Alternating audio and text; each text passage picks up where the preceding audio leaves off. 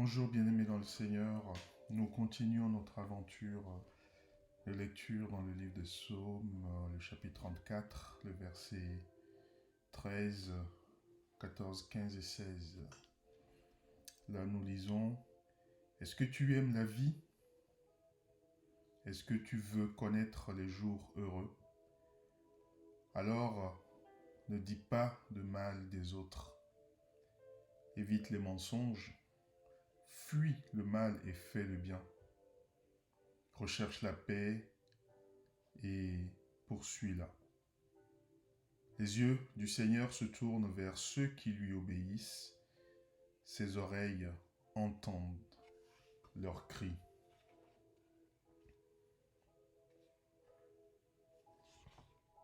Aimer la vie. Est-ce que tu aimes la vie?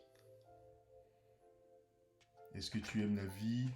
Ça peut paraître paradoxal en ce sens où euh, toute personne vivante aime sa vie, aime être vivant. Certes, on va dire que euh, bah, s'ils aiment la vie pour leur vie, pourquoi il y en a qui se donnent la mort? C'est tout un autre problème, c'est en fonction des difficultés et euh, du grand désespoir qui les entoure, qui s'en vont à, ces actes un peu extrêmes. Mais là, le psalmiste, en fait, pose la question, mais en même temps, ça nous ramène un petit peu vers Jésus, puisque dans les évangiles, il avait dit, je suis le chemin, la vérité et la vie.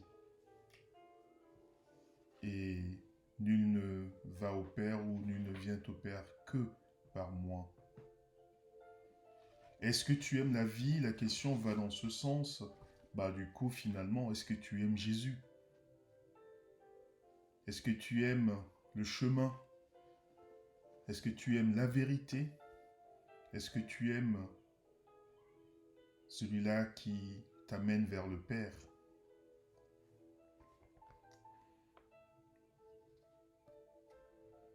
Est-ce que tu veux connaître des jours heureux? Cela veut dire que aimer la vie et connaître des jours heureux, ces deux éléments vont de pair. Et le verset 14 nous dira, bah, si tu veux connaître des jours heureux, si tu aimes la vie, alors ne dis pas du mal des autres.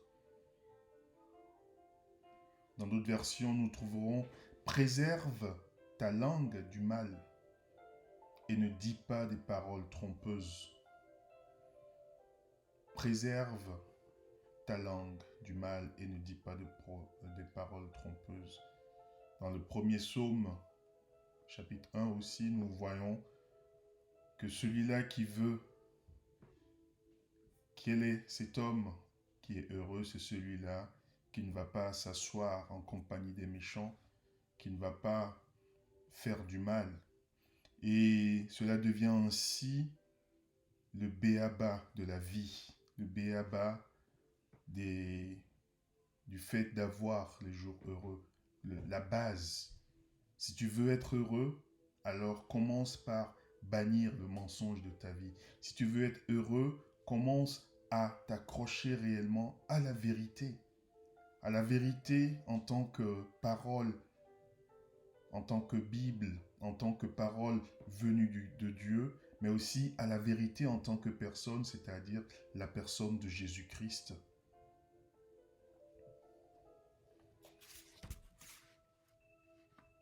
Recherche la paix. Recherchez la paix. Pour autant que cela dépend de vous, soyez en paix avec tous les hommes. Voilà l'exhortation que nous avons dans les épîtres.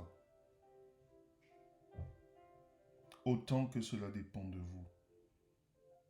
Mais euh, la paix, non seulement la paix intérieure, mais aussi la paix autour de chez nous, la paix avec les gens, les personnes avec qui nous avons de façon constante une interaction, il faut que nous puissions rechercher et demeurer dans cette paix-là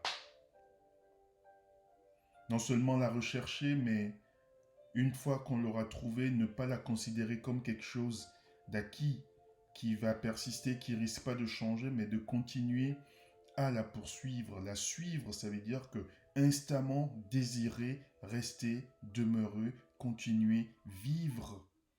Fuis le mal. Rappelons-nous que dans Genèse, nous sommes invités à faire attention parce que le péché est tapis devant notre porte et ses désirs se portent vers nous. Donc, nous avons un rôle à jouer, c'est de fuir. Ah, euh, Joseph également, lorsque la femme de Potiphar a porté sa volupté, a porté euh, son, sa corruption vers lui ou son désir, qu'est-ce qu'il a dit? Ben, je ne veux pas pécher contre mon Seigneur, je ne veux pas pécher contre mon Maître. Il a fui. Il y a des moments effectivement dans la vie où il faut résister. la Bible dit que le diable il fuira devant nous, mais il y a aussi un moment où il faut fuir le péché. Nous sommes invités à avoir la sagesse en toutes circonstances, cette sagesse qui vient de Dieu, qui nous inspire. Cela semble paradoxal de dire en même temps il faut résister au péché, et là on nous dit de fuir. Oui, mais cela dépend de chaque circonstance. Fuis le mal et recherche cette paix-là qui vient de Dieu en la poursuivant constamment. Alors en appliquant ces principes-là, nous rentrons dans cette sphère de personnes qu'on appelle des justes. Pas des justes parce que euh, on est immaculé de, de faute ou de péché, mais des justes parce qu'on a été justifié celui-là qui est la vie, celui-là qui est le chemin, celui-là qui est la vérité. Les yeux de l'Éternel se tournent vers ceux qui lui obéissent, vers ceux qui sont justes, vers ceux qui sont fidèles. Et ces yeux-là qui se tournent vers ceux qui obéissent, c'est pour pouvoir nous garder, c'est pour pouvoir nous préserver du mal. Ce n'est pas dans le sens de nous épier, de, de jouer l'espion, de veiller à trouver le moindre petit défaut, mais c'est surtout pour pouvoir déterminer à temps si nous avons un risque de tomber dans un fossé ou un risque de tomber dans un ravin. Ces oreilles également entendent nos cris. Ces oreilles ne sont pas sourdes pour nous entendre. Mais ce sont nos péchés, c'est le mal que nous accomplissons, c'est notre attitude qui fait que on a cette impression que Dieu ne nous entend pas. Il nous entend constamment et il veut agir dans nos vies.